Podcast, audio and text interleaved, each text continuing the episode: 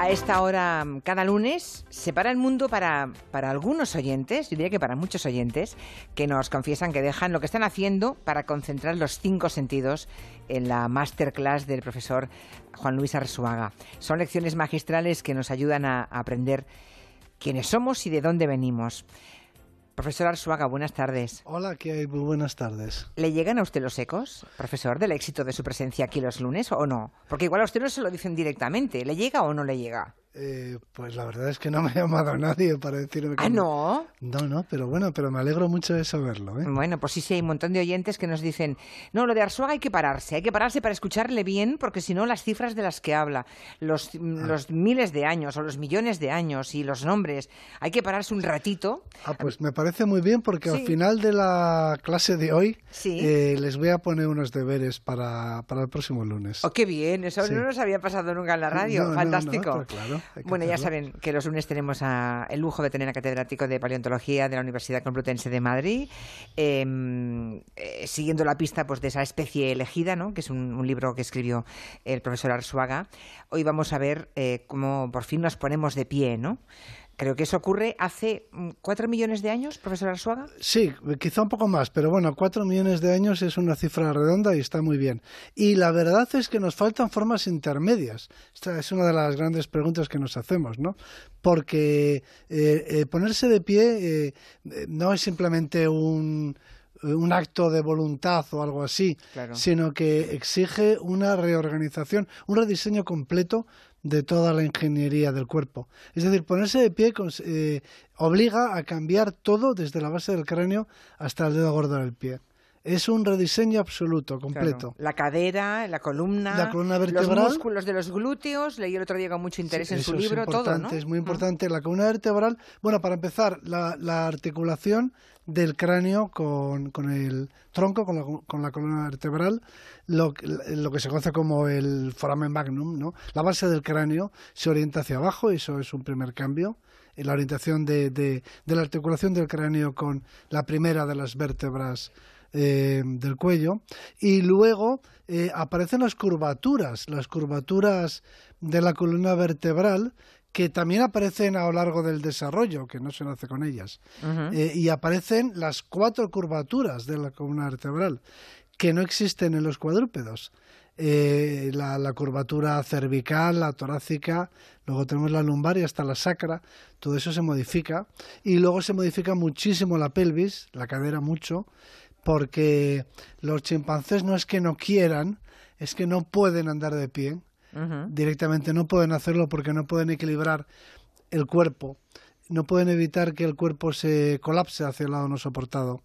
Se Cada vez que adelantan, eh, ese es el eh, quizá el principal problema y tal vez por ahí, eso es lo que yo pienso, por ahí quizá empezó empezó todo, porque el principal problema es que cuando uno adelanta un pie al andar, el centro de gravedad, lógicamente, que está situado más o menos a la altura y en el lugar de la villa del pantalón, Sí. del cinturón, quiero decir. Es, Sí, es sí. fácil saber dónde está el centro de gravedad porque está más o menos sobre la, el lugar que ocupa la villa del cinturón eh, y en el centro del cuerpo. Y cuando levantamos un pie, lógicamente, para dar un paso, el centro de gravedad se proyecta su vertical fuera de la superficie de sustentación que forma el pie de apoyo. Con lo cual hay una eh, eh, es inevitable que se produzca una, rota- una rotación un- una rotación del cuerpo hacia el lado no soportado. Entonces, para evitar eso, los músculos del lado soportado, los músculos de acción lateral, los glúteos, eh, mediano y menor, tienen que tirar del tronco para reequilibrar y desplazar el centro de masas hacia el lado soportado. Todo eso es muy complejo y, y requiere de un, un rediseño de la pelvis y, y que, que es lo que ha hecho posible la postura hípida. Y luego, por supuesto, las piernas tienen que cambiar. eh, tienen que cambiar porque eh, no- eh, Que es son paralelas, que son, van en paralelo es. una a la otra. es muy interesante. eh, la, la- la anatomía humana es, es muy fácil de estudiar porque todos tenemos una, ¿no? Suelo decir yo.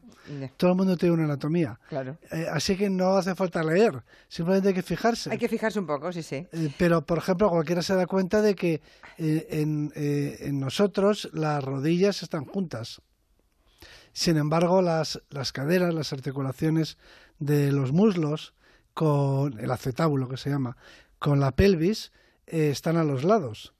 Y por lo tanto, el fémur, la diáfisis, el muslo, el muslo desciende diagonalmente, desde el lateral hasta hacia el centro, desde las articulaciones con la pelvis hasta las rodillas, donde se juntan. las dos piernas. Están, em, están dándose cuenta a los oyentes, al menos a mí me parece que de un acto cotidiano como levantarse de una silla o de la cama o de donde estemos y ponerse a andar, es, un, es eh, ha sido un prodigio de la evolución, una cosa realmente extraordinaria que ha condicionado todos nuestros músculos, huesos, toda nuestra estructura.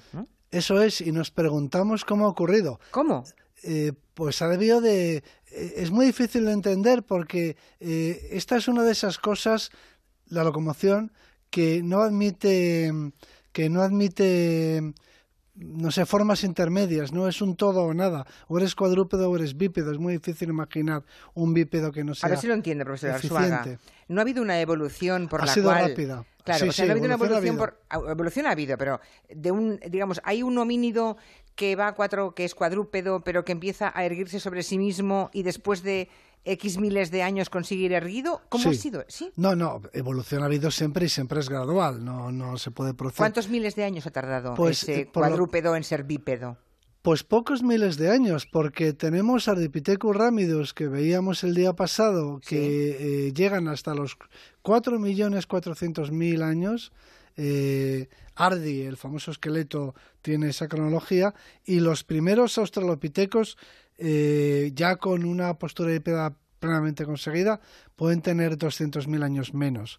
200.000 años es mucho, ¿no? Para, en comparación con la vida humana, pero es poco en términos de tiempo geológico. O sea, han tardado, atención, 200.000 años, que geológicamente es un suspiro. Es muy poco. 200.000 años en, en pasar de cuadrúpedo a bípedo. Sobre todo teniendo en cuenta que luego básicamente no cambia.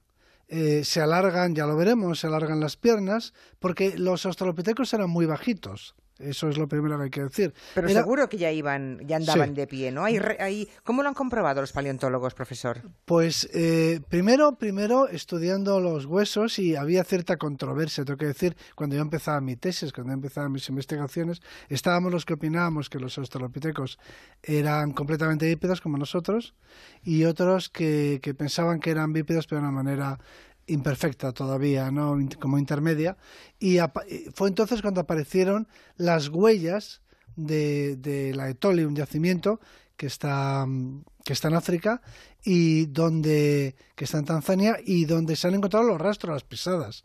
Y esas pisadas nos permiten eh, nos permiten afirmar sin duda, con completa seguridad, que tenían un tipo de locomoción como la nuestra. Y, ahora lo explicaré en qué consiste porque eh, también, igual que todos tenemos una anatomía, todos tenemos una locomoción. Y la forma en la que andamos em, es muy fácil de entender. Lanzamos el pie, sí. el pie izquierdo, el pie derecho, ahí tenemos ese problema que he comentado antes, de que en ese momento se, produciría una rotación lateral, un colapso hacia el lado no soportado, si no fuera porque hay unos músculos que tiran del centro de gravedad hacia el lado soportado, pero bueno, adelantamos un pie y ese pie cae sobre el talón. Cuando lanzamos el pie, en, un, en, el ciclo de locomoción, el pie cae sobre el talón. De manera que en la huella, en las huellas de este yacimiento, aparece muy marcado el talón porque es, lo primero que entra en contacto con el suelo. A continuación, el peso se transmite por la bóveda. Tenemos, tenemos eh, una bóveda plantar, tenemos un arco plantar que, que, no lo tienen los chimpancés. Pues, y, que sin embargo ya lo tienen esos australopithecus. Y, que se, y que se aprecia perfectamente en la huella. Nosotros cuando pisamos, eh, se transmite el peso del cuerpo por el lateral del pie. Por eso las huellas son un poco irregulares. Si uno ahora mismo se imagina o, ve en la playa como es una huella, verá que no se, no se marca, por supuesto, toda la planta del pie, se marca muy bien el talón, luego el borde externo del pie se marca y a continuación se apoya lo que llamamos el pilar anterior de ese puente de ese arco, de esa bóveda plantar, ese pilar anterior es eh, la articulación con los dedos. Bien, eh, ese, se apoya ahí y luego se flexiona el pie. Eh, al flexionarse eh, se apoyan solo los dedos de los pies y el último impulso lo da el dedo gordo del pie, que se queda muy marcado. Un dedo gordo que está pegado ya a los otros cuatro. Que está alineado a la misma altura que los otros y que, y que es el que da el impulso final al pie para despegarse y a continuación, como tenemos una ingeniería biológica muy conseguida, el pie se desplaza hacia adelante como un péndulo, sin esfuerzo. Es decir, una vez que el pie ha sido lanzado por, por, el impulso que le proporciona el dedo gordo, eh, pues el pie ya va hacia adelante sin esfuerzo alguno hasta que vuelve a caer sobre el otro. El Lo he dicho, un, prodigio que estoy segura, profesor Arzuaga, que después de escucharlo habrá más de un oyente que se ha puesto de pie para ver dónde está su punto, eh, como decía usted. Esta, esta Semana Santa en la playa. En la playa pueden probarlo. ¿no? En la playa hay que, hay que observar las pisadas, porque las, las pisadas, estas pisadas fósiles son comportamiento, nosotros decimos que es, es fisiología. Eh, fosilizada. los, huesos son anatomía, los huesos que encontramos son anatomía conservada, pero una huella en realidad es, una, es fisiología, eh, es movimiento conservado, ¿no? y, a partir de estas huellas podemos asegurar los que defendíamos que los australopitecos eran plenamente hípidos, nos vimos, eh, eh, nos vimos ahí confirmados ¿no? en, nuestro, en, nuestra eh, teoría, porque no, no, no hay ninguna duda de que, de que caminaban eh, perfectamente como nosotros. Yo he visto en su libro, profesor, la, e, esas huellas del yacimiento africano de Tanzania y efectivamente ese pie, esa pisada es... Mm, como la que dejamos en la playa. Exactamente, como la que dejamos nosotros, ¿no? Sí, y además son tres individuos, es un rastro muy misterioso porque son tres individuos. Eh, por la izquierda va un individuo pequeño, quizás sea una cría, y por la derecha eh, el rastro de la derecha corresponde a dos individuos que el de detrás va pisando sobre las huellas del de delante. Interesante, comportamiento. Quizá una madre con su hijo. Eh, es posible. Hablando de madres, el, lunes pasado hablamos algo de, la famosa Lucy, los restos de Lucy. Eh, ¿qué, sabemos de ella? Y, sabiendo que era Australopithecus, ¿a qué edad morían? ¿Qué ¿Qué edad pudo tener Lucy cuando murió?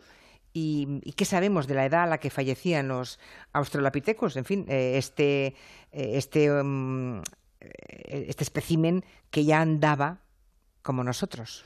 Pues es que el desarrollo, lo que se llama el ciclo vital, la historia vital, es, es una característica de cada especie. Cada especie tiene su periodo de desarrollo más o menos largo. ¿no? las especies que tienen cerebro grande tienen desarrollos prolongados siempre, porque el cerebro mm, cuesta trabajo producirlo y, además mm, cuesta, eh, requiere una inversión importante en términos metabólicos y además luego hay que programarlo, vamos a decirlo así, ¿no? Hay que llenarlo, de contenido.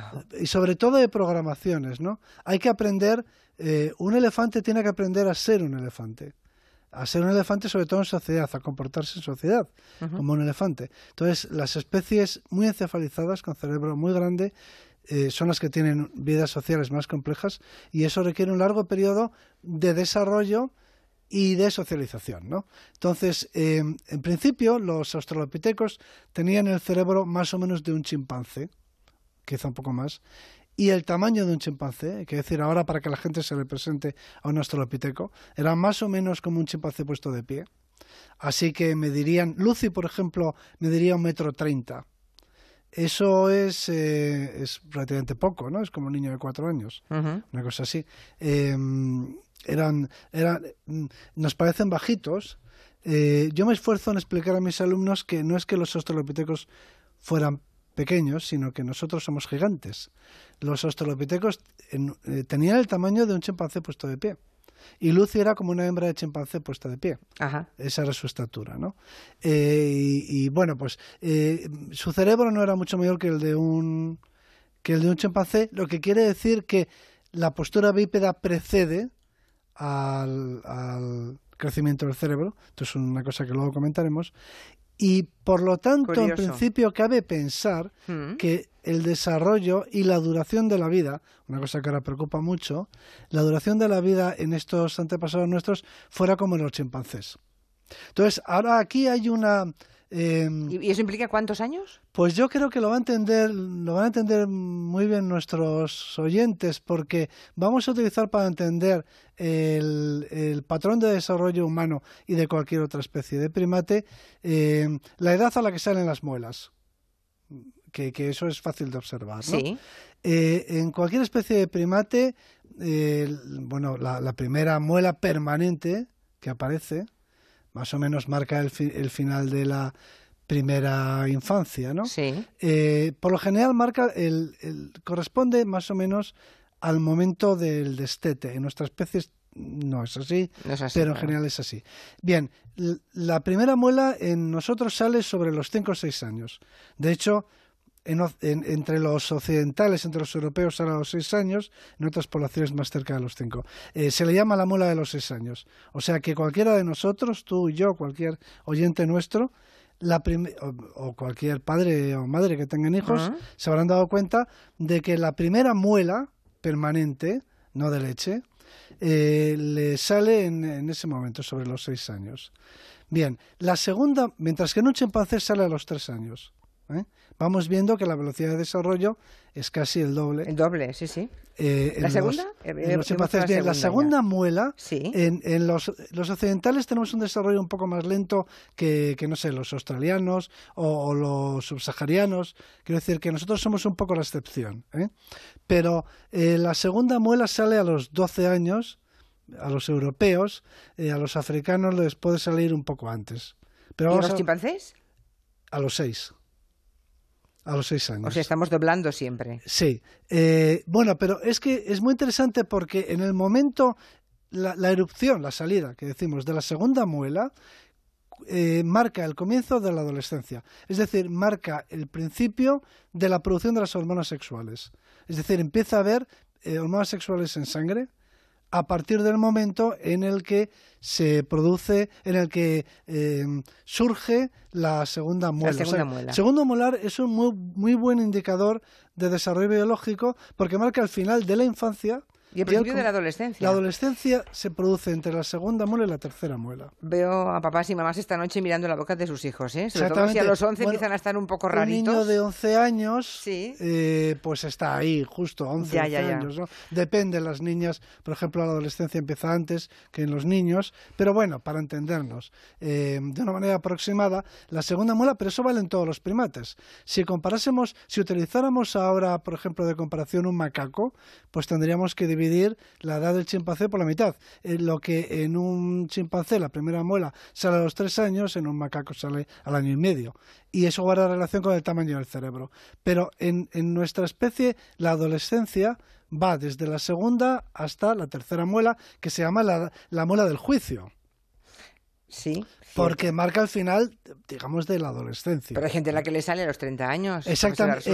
los occidentales, los europeos. Es que los europeos eh, tenemos caras muy pequeñas, muy reducidas y, también eh, nuestro aparato dental es un poco anómalo en eso. O sea, nosotros nos consideramos como el patrón de la especie humana, pero en realidad somos bastante excepcionales y, em, eh, está mejor representada la especie humana, pues no lo sé, por, por, eh, por casi cualquier población que no sea la europea.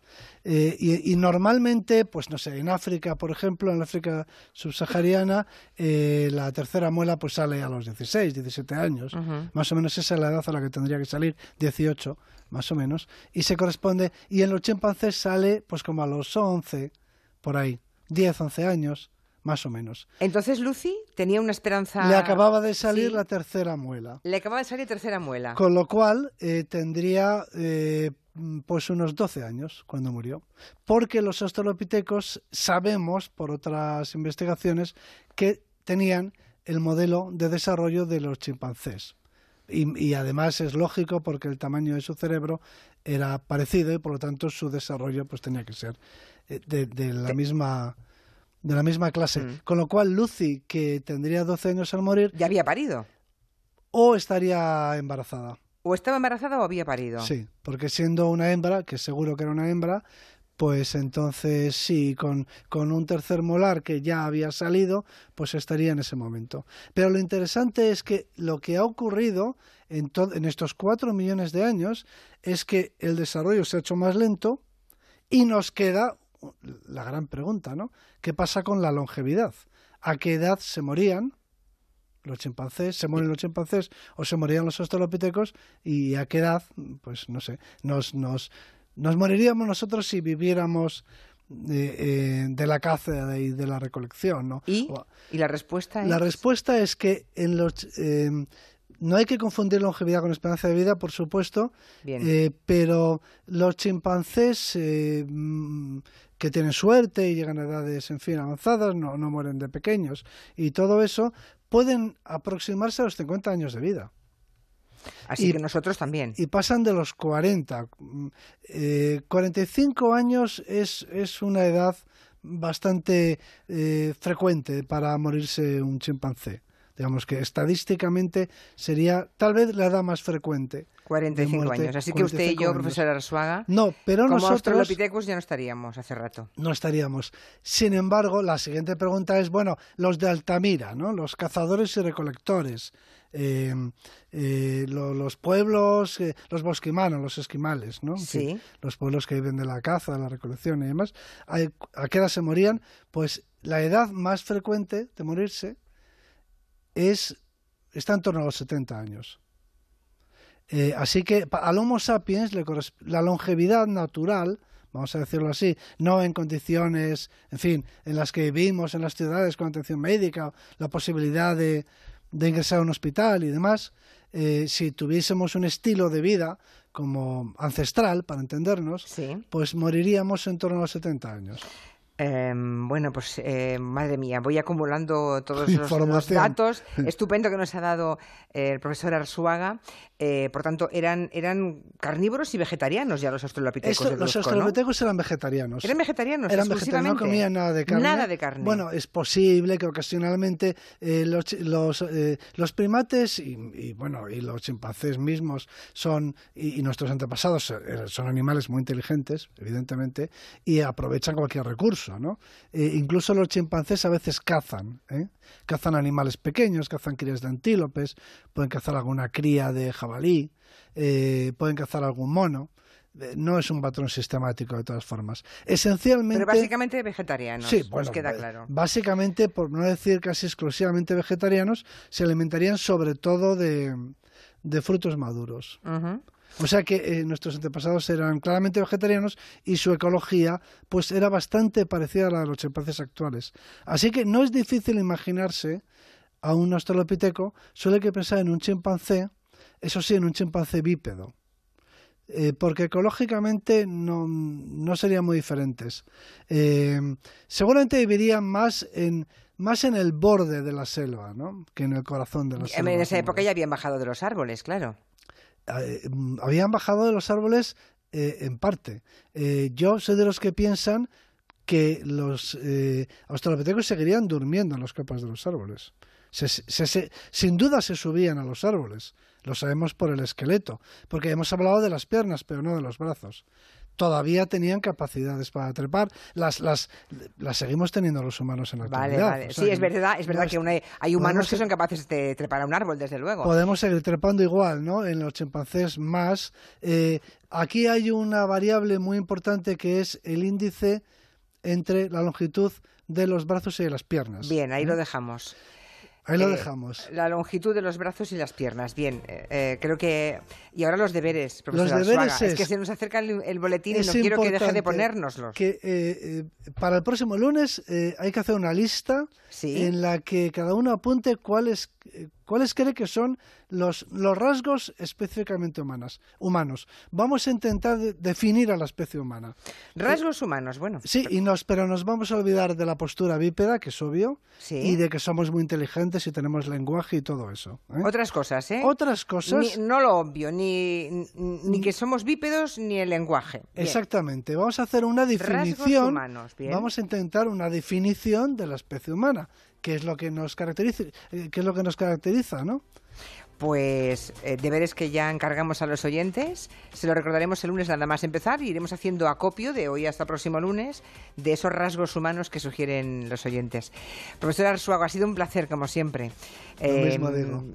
Tengo ganas, eh, la verdad es que no tengo ninguna prisa. Me gustaría, eh, seguro que vamos avanzando. Eh, teníamos previsto hoy llegar un poco más lejos, pero es que me gusta entretenerme en el camino, en esos detalles maravillosos que nos Sin va prisa. contando y que nos hacen ver como un prodigio cosas que hacemos ahora todos los días, como si fuera lo más normal del mundo. Profesor, hasta el lunes. Hasta el lunes. Gracias. Noticias de las seis, cinco en Canarias.